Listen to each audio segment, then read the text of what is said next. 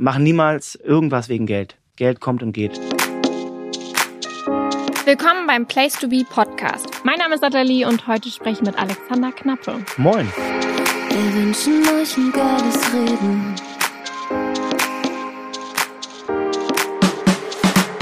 Vielen Dank, dass du da bist. Das muss man ja jetzt nochmal außerordentlich erwähnen, denn du warst bis vor kurzem eigentlich noch im Krankenhaus. Genau, bis letzte Woche und ich habe mich einfach selbst entlassen, damit ich heute hier sein kann.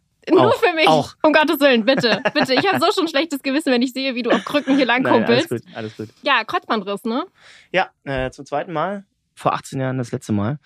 Und jetzt ist es halt wieder so gewesen oder jetzt passiert, aber ist alles gut. Äh, das wird ganz, ganz schnell wieder verheilen. ja, hoffen wir es. Das zieht sich so ein bisschen so durch deine Geschichte durch, die Geschichte mit dem Kreuzbandriss, aber da kommen wir gleich nochmal zu. Vorab, eigentlich kennt man dich gerade wegen deiner Musik. Es hätte aber auch in eine andere Richtung gehen können, denn du bist sehr sportlich und hast schon immer Fußball gespielt. Genau, also aktuell spiele ich noch so ein bisschen Amateurfußball, fünfte, sechste Liga, wenn ich wieder fit bin. Aber tatsächlich, ja, mit 18 habe ich mir dann das Kreuzband gerissen, habe da alle Jugendmannschaften bei Hertha durchlaufen und auch einen Profi-Vorvertrag gehabt. Und dann, ja, sage ich mal, in dem Jahr hat sich dann die Spreu vom Weizen getrennt. Ist ja oft so im Fußball, dass du so in einem A-Jugend zwischen Männer- und Jugendbereich, wenn du dann da verletzt bist, dann hast du eigentlich keine Chance dieses Jahr, wo, was du dann brauchst, um wieder zu regenerieren. Und aber dafür ging bei mir eine andere Tür auf. So ist das Leben, die Musik. Und das mache ich jetzt schon äh, zu lange. du, du kannst gerne schon sagen, wie lange. 17 Jahre lang mache ich das jetzt schon. Das ist verrückt, ne? wie schnell Aber ich habe meinen ersten vergeht. Plattendeal tatsächlich erst äh, mit 28 unterschrieben. Also es war dann trotzdem auch noch ein langer Fight, neun Jahre lang. Aber dachtest du trotzdem zwischenzeitlich irgendwie so, äh, dass du vielleicht noch Fußballprofi wirst? Oder vorher noch? Nee. Das war immer ein Hobby nur. Nee, also dann bis zum 18. Klar, ich habe ja alle Jugendmannschaften durchlaufen und hatte ja auch einen Vorvertrag, aber als dann klar war, okay, auf dieses Level kommst du nicht mehr, weil das sind dann manchmal einfach nur so fünf bis zehn Prozent, die dann den Unterschied machen.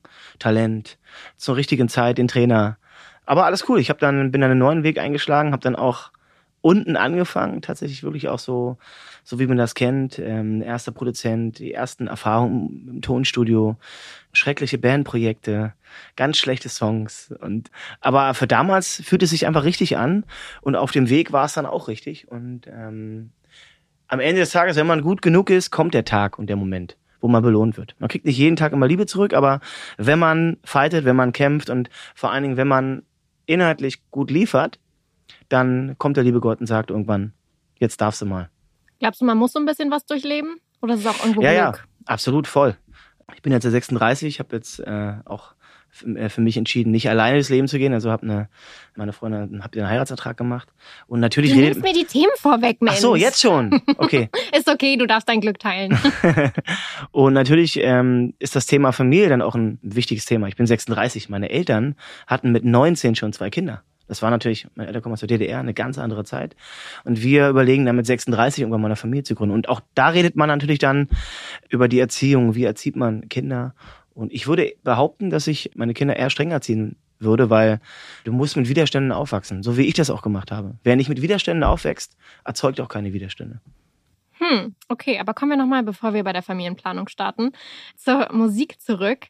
Alexander Knappe, ist das wirklich richtig dein Name oder ist das irgendwo ein Künstlername? Genau, Alexander Knappe ist mein richtiger Name. Sogar, ich habe einen zweiten Namen, Alexander Fritz Knappe sogar, nach meinem Opa.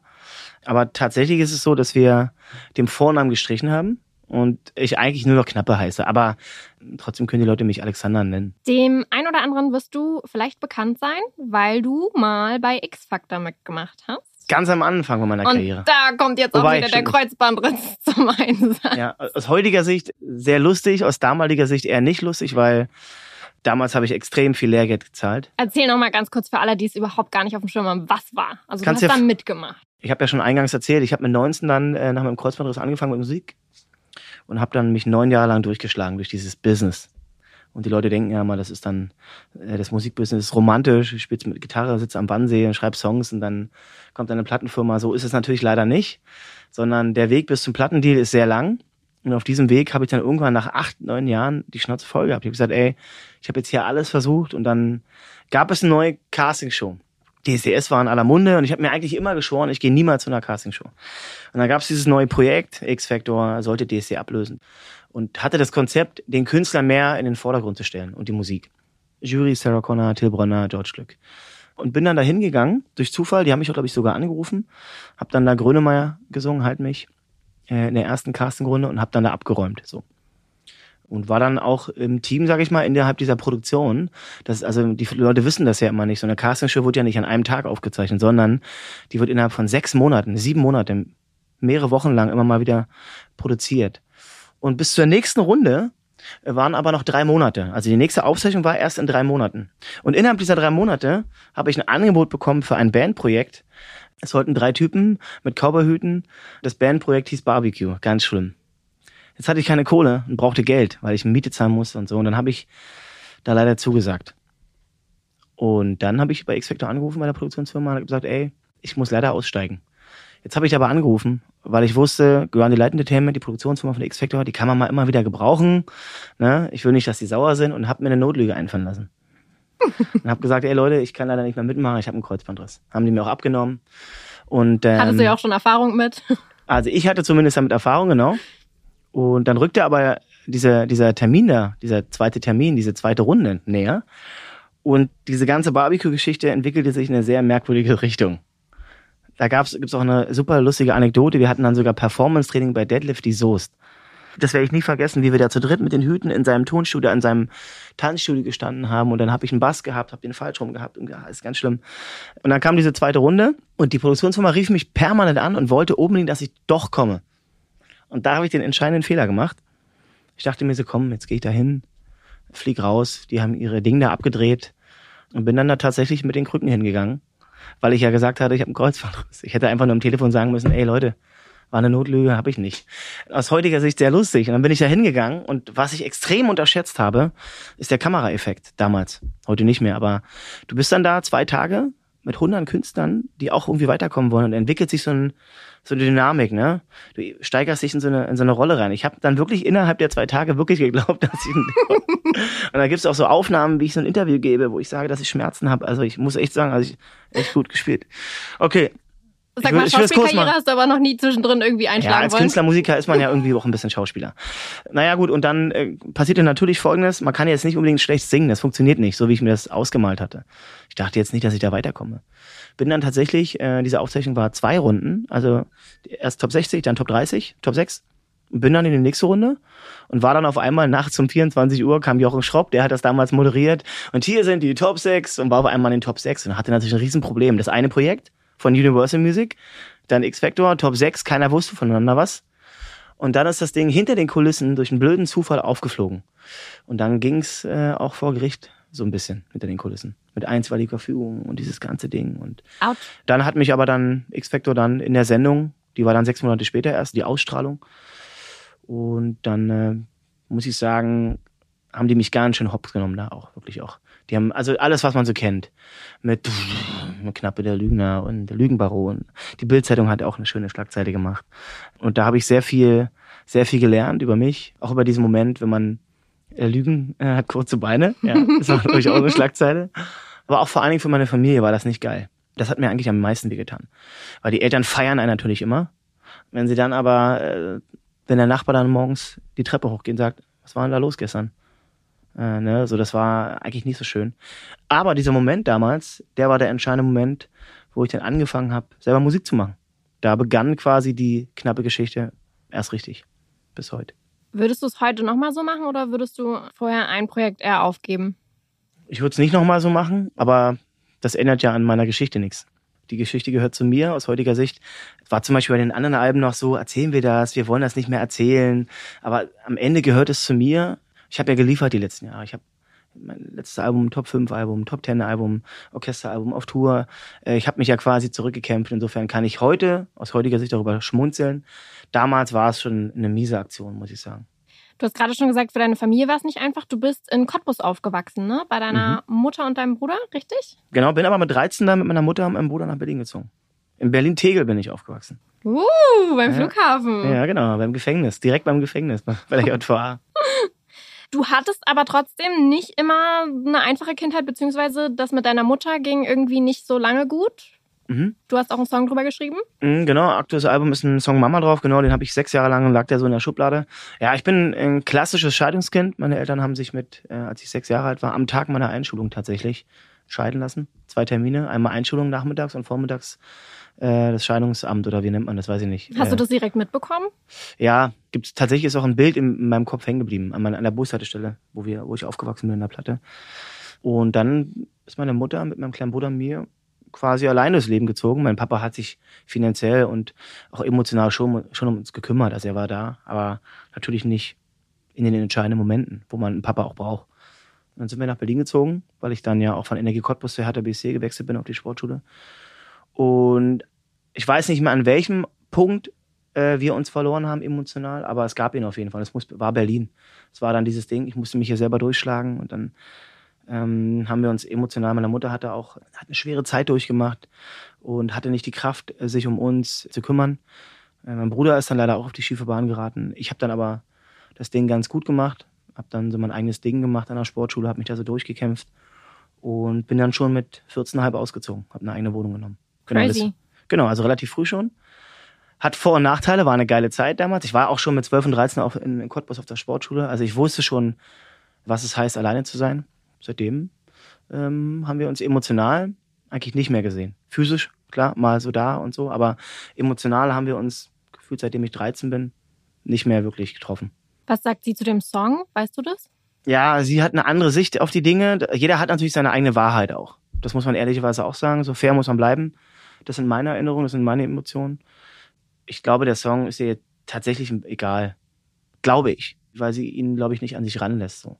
Aber der Song an sich ist ja sehr, sehr positiv. Also ich lasse sie ja in einem richtig guten Licht dastehen. Und das Einzige, was ich sage, ey Mama, ich liebe dich leise, anders als es andere tun. Und so ist es. Ich bin jetzt kein, also wenn du mit meiner Freundin mal ein Interview führen würdest über mich, dann würde die sagen, also die, der Alex ist jetzt nicht so wie in seinen Liedern und auf der Bühne, sondern eigentlich ein Eisblock. So, also da das Private und der Typ auf der Bühne, das sind Welten. Und deswegen auch, Mama, ich liebe dich leise. Also ich bin jetzt kein Typ, der so offen über Emotionen redet. Das machen Männer ja generell sehr wenig. Das ist so dieser Typ Mann. Und der bin ich halt auch. Du hast es jetzt selber schon so oft gesagt. Du bist frisch verlobt. Deine Ja. Freundin. Deine Verlobte. Du Verlobte. sagst noch Freundin. Ja, muss mal aufpassen. Die haut mir dann die Löffel um die Ohren, wenn ich dann jetzt nicht mehr sage Verlobte. Sie sagt Henny. immer, sie ist noch, Handy genau. Sie sagt jetzt auch aktuell immer, dass sie noch im Verlobungsglow ist.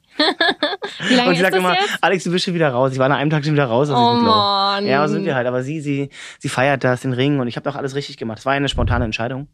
So von jetzt Der auf gleich. Anfang war spontan? Nee, nee, also äh, zwei Tage vorher habe ich entschi- entschieden, ich mache das jetzt und musste dann so beim Autofahren noch schnell ringen und irgendwo anrufen und Ringgröße und dieses ganze Ding da halt, ne?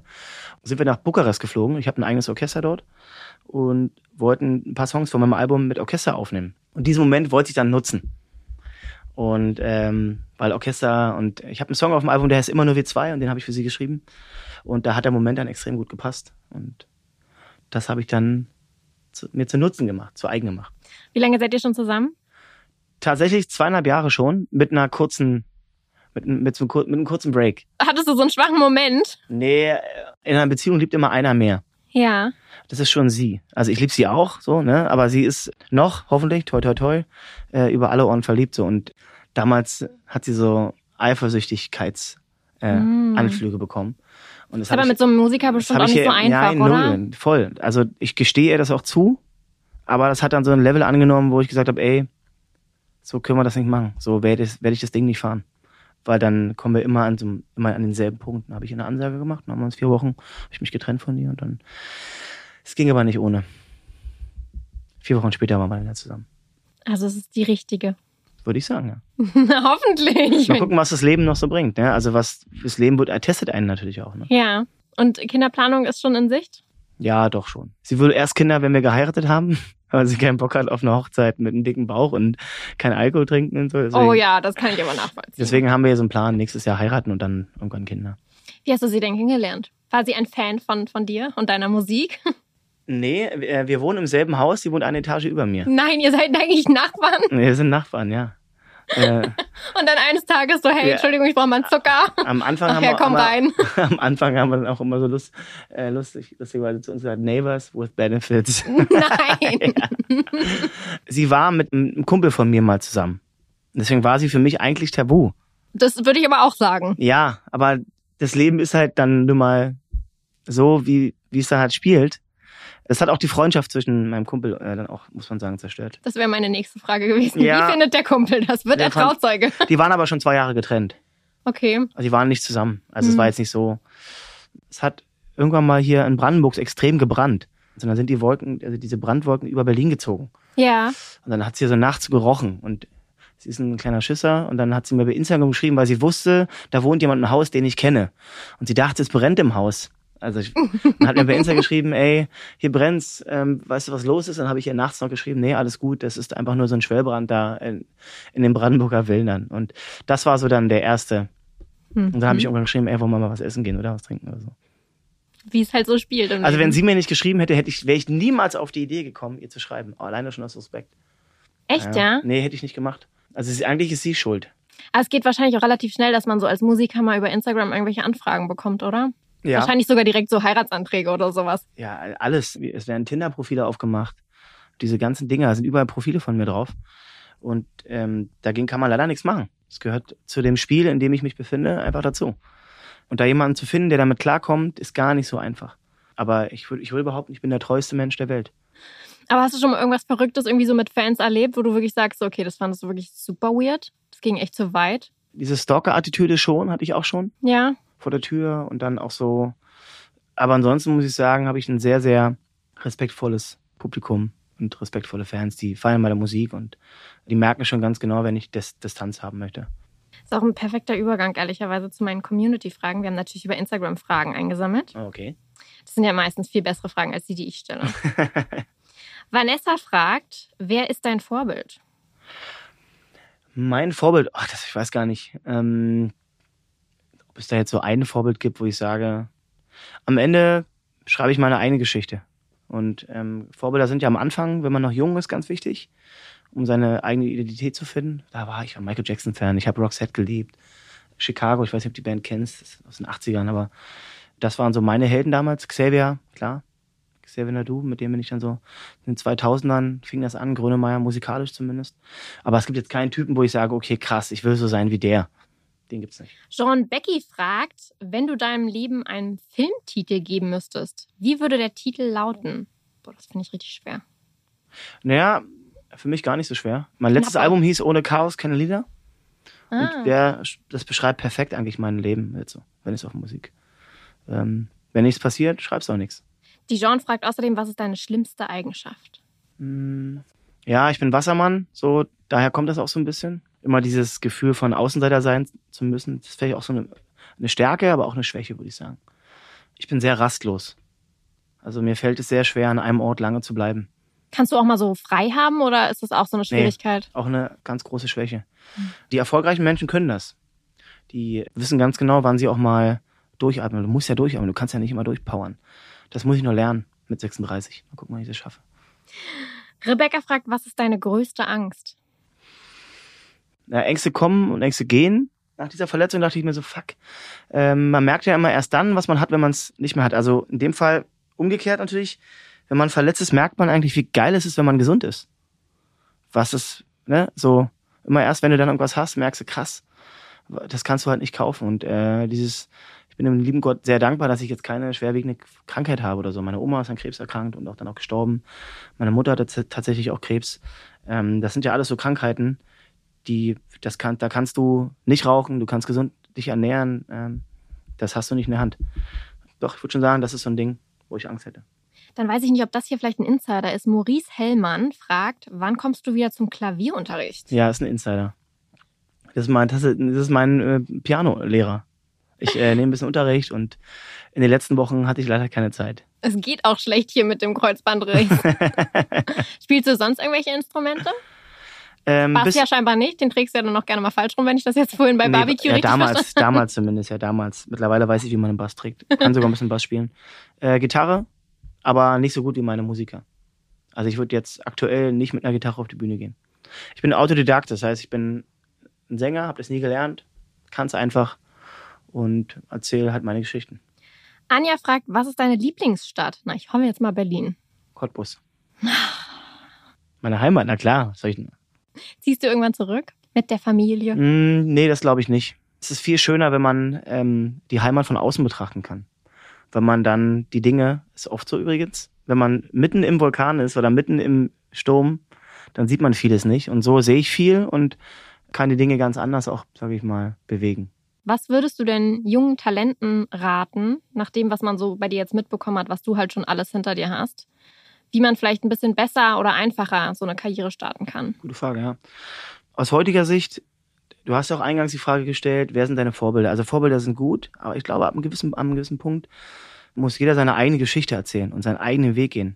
Weil der Held, den du da hast, den gibt's ja schon. Und man wird relativ schnell merken, ob das, was man so erlebt hat in seinem Leben, ob das reicht. So, ähm, jetzt mache ich deutsche Musik und die deutsche Sprache gibt natürlich sehr viel her auch. Ähm, und das würde ich weitergeben, dass man am Ende seine eigene Geschichte erzählt. Und wenn man an sich selber glaubt, dann kommt auch der Tag irgendwann. Also man merkt selber relativ schnell, ob es reicht oder nicht.